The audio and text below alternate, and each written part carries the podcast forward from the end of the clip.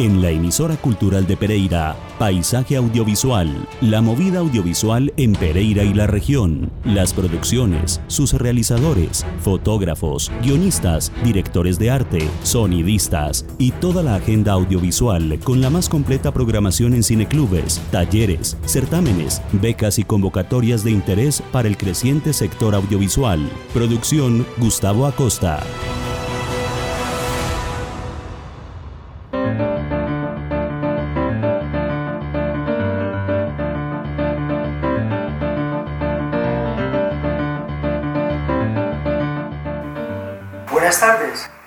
Bienvenidos a esta cita en nuestro paisaje audiovisual en la emisora cultural de Pereira.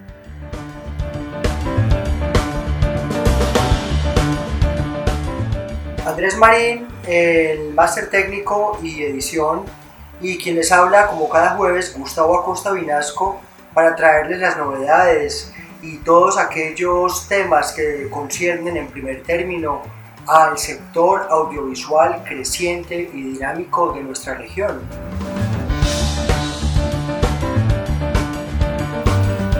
Cómo no, a toda nuestra audiencia para que conozca de primera mano qué está sucediendo con la industria audiovisual ahora en este momento. Todos los creadores están muy activos respondiendo a las diversas convocatorias, tanto a nivel eh, nacional como a nivel municipal eh, hoy cierra esta noche y les damos una voz de aliento a todos aquellos creadores, productores, colectivos y personas naturales que están en este momento preparando sus convocatorias y sus proyectos, perdón, para la convocatoria de la alcaldía de Pereira. Es muy importante que le metan toda la energía en estas últimas horas y que lleguen a la Secretaría de Cultura bastantes proyectos en todas las categorías, entre ellas la audiovisuales. Muy bien, como son eh, tiempos eh, raros, tiempos diferentes, pues hoy estaremos escuchando unos textos que hemos seleccionado para ustedes en esta tarde de jueves que denotan la relación estrecha entre literatura y cine, como no, pues sabemos que muchos grandes escritores y creadores tienen un pie en la literatura, pues hoy escucharemos algunos textos de Víctor Gaviria que tocan un poco el ambiente del cine. Víctor Gaviria, como Andrés Caicedo, García Márquez, Thornton Wilder o Ernest Hemingway han sido grandes, grandes hombres de cine también, guionistas. Pues bien, estaremos hoy acompañados de la voz poética y las crónicas de Víctor Gaviria.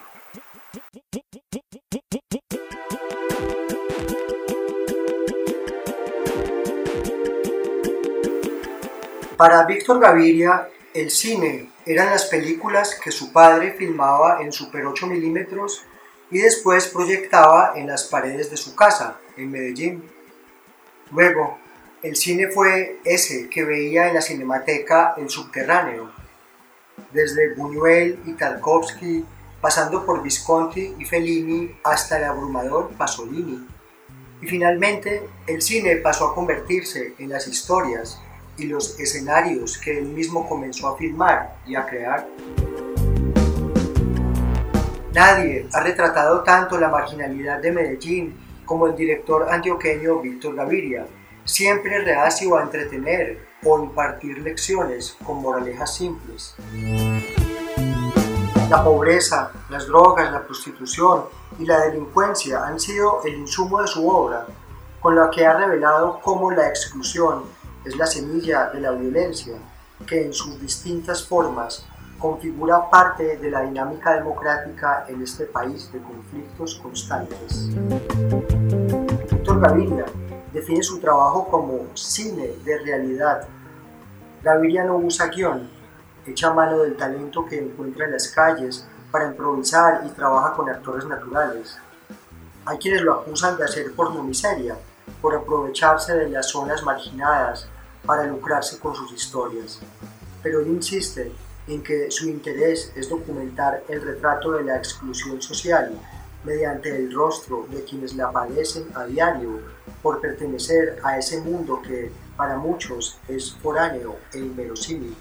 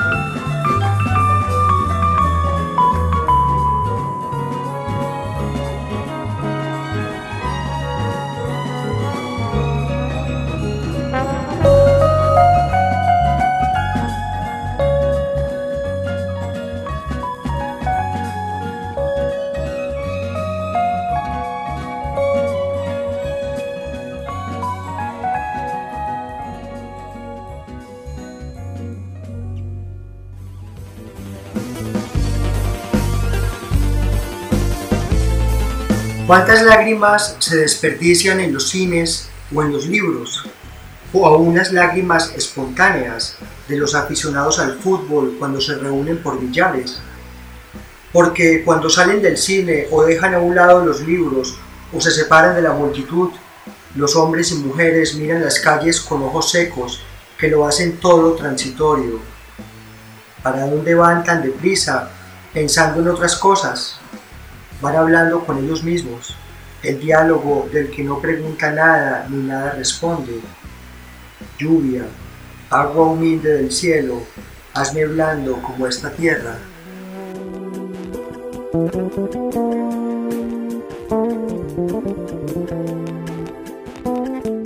Ladrón, salí del teatro y vi a alguien dentro de mi carro, buscando algo con necesidad, con verdadera furia Pensé que era mi hermano o mi amigo que habían abierto la puerta con la llave.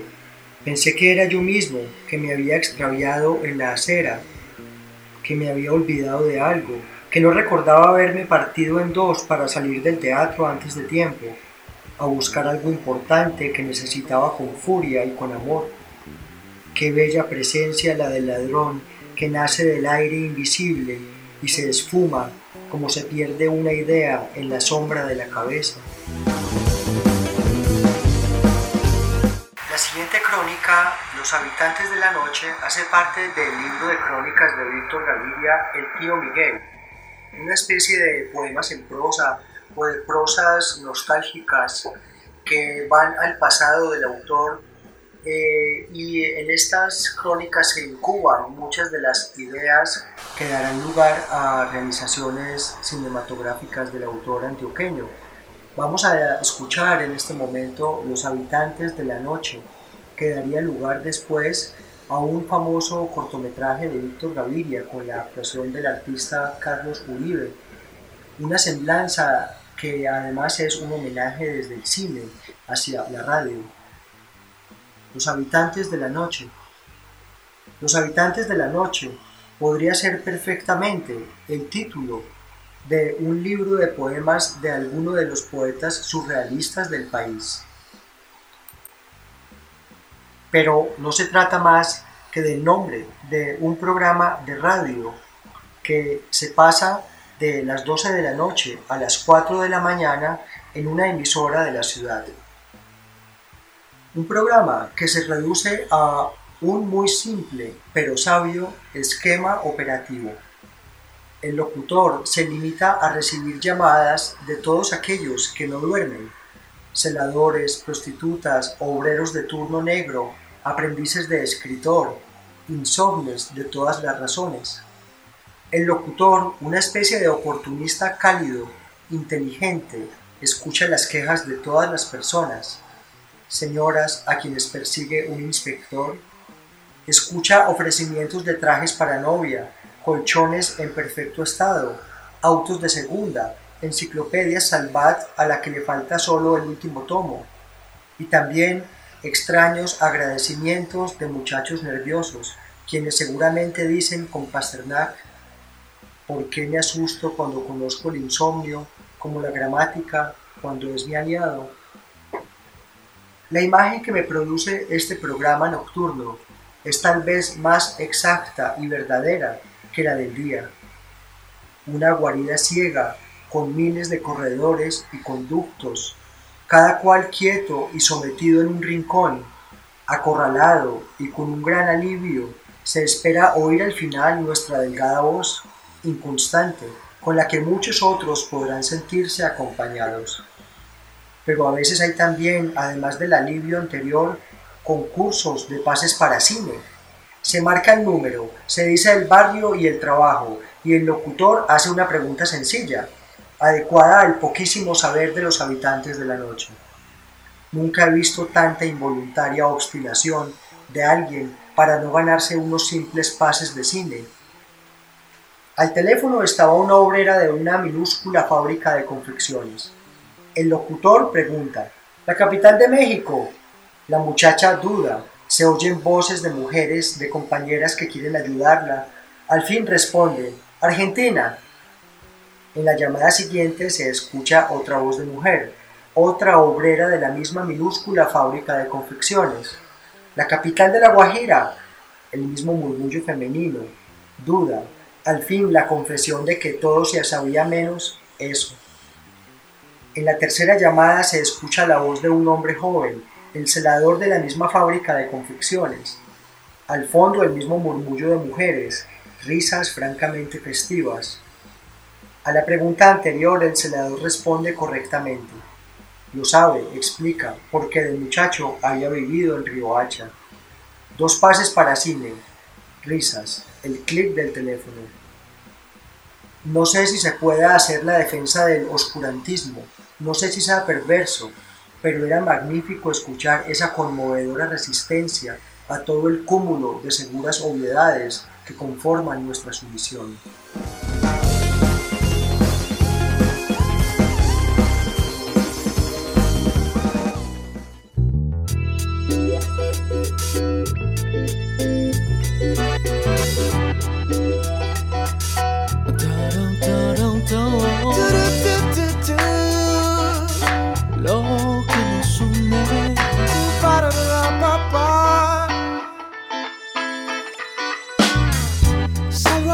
Lo que alguna vez en las calles dibujé en esquinas de papel. Frases para armar un mundo, un lugar donde pueda respirar y entre notas navegar. Siempre abierto el corazón, firme a la disposición de lo que pueda llegar conjunto transformar un destino, un momento, una estrofa quizá entregándose recibe más y esperar con calma que todo se da. Esta inspiración sin encontrar razón nos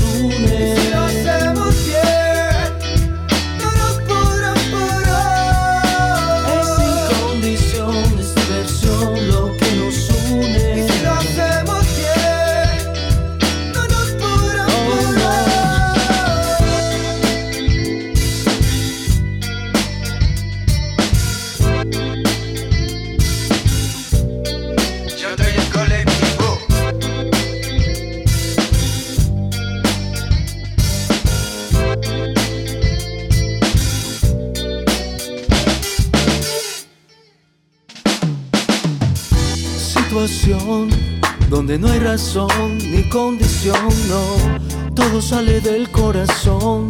El resultado, la inspiración, es la unión que da solución a tu confusión. Hoy se rompen las barreras, el tiempo no da espera. Que puedes morir sin antes vivir lo que el destino tiene para tu camino.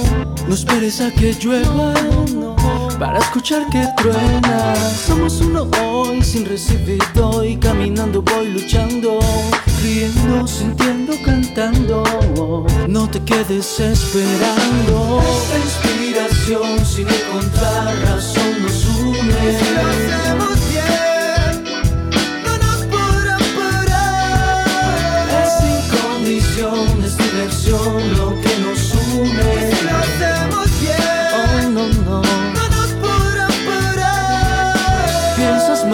de lo que debes, actúas solo como quieres, te dejas llevar por tu cabeza y no es lo que realmente interesa.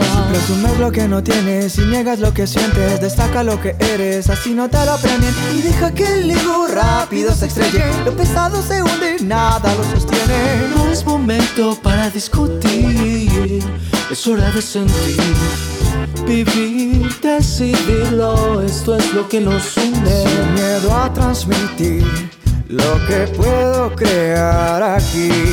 Aquí más material para construir lo que cada día me hace Esta vivir. inspiración sin encontrar razón nos Si lo une. hacemos bien, no nos podrán parar. Es sin condiciones, diversión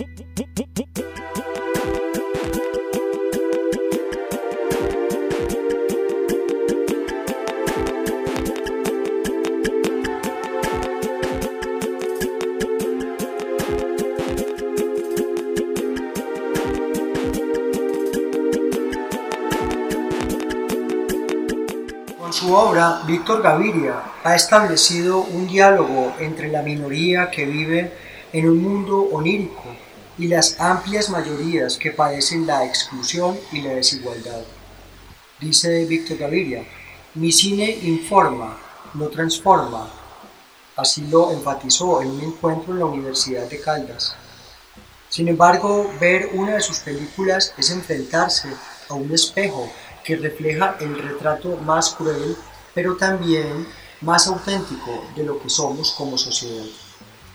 En ese ejercicio del cine sin maquillaje y de desnudar la realidad, nos descubrimos como artífices y cómplices de esa miseria que, como insiste el director antioqueño, no nos esforzamos por cambiar. Estas palabras que dijo recientemente en el marco de la Feria del Libro de Bogotá, eh, podemos complementarlas con un fragmento del poema llamado A los 24 años, donde dice, muchos de mis amigos han viajado ya preferentemente a París y hacen de incipientes directores de cine, y sé que hacen bien, pero en cambio permanezco y me demoro más de los días necesarios para aprender una mínima cosa que ellos aprenden en segundos en el metro en virtud de la lejanía. Y yo hago una cosa u otra rutinaria, consigo fácilmente enemigos, y escasos son los instantes en que veo claramente las cosas, con una nitidez que da envidia, impensadamente cercanas y bellas. Entonces no quiero pasar un día lejos de aquí, ni menos perderme cerca de mi casa, el muro que miró oblicuamente una negra hoja de palma y el oblicuo cielo de antes de las siete, como el sombrero cristalino de un joven a punto de estallar.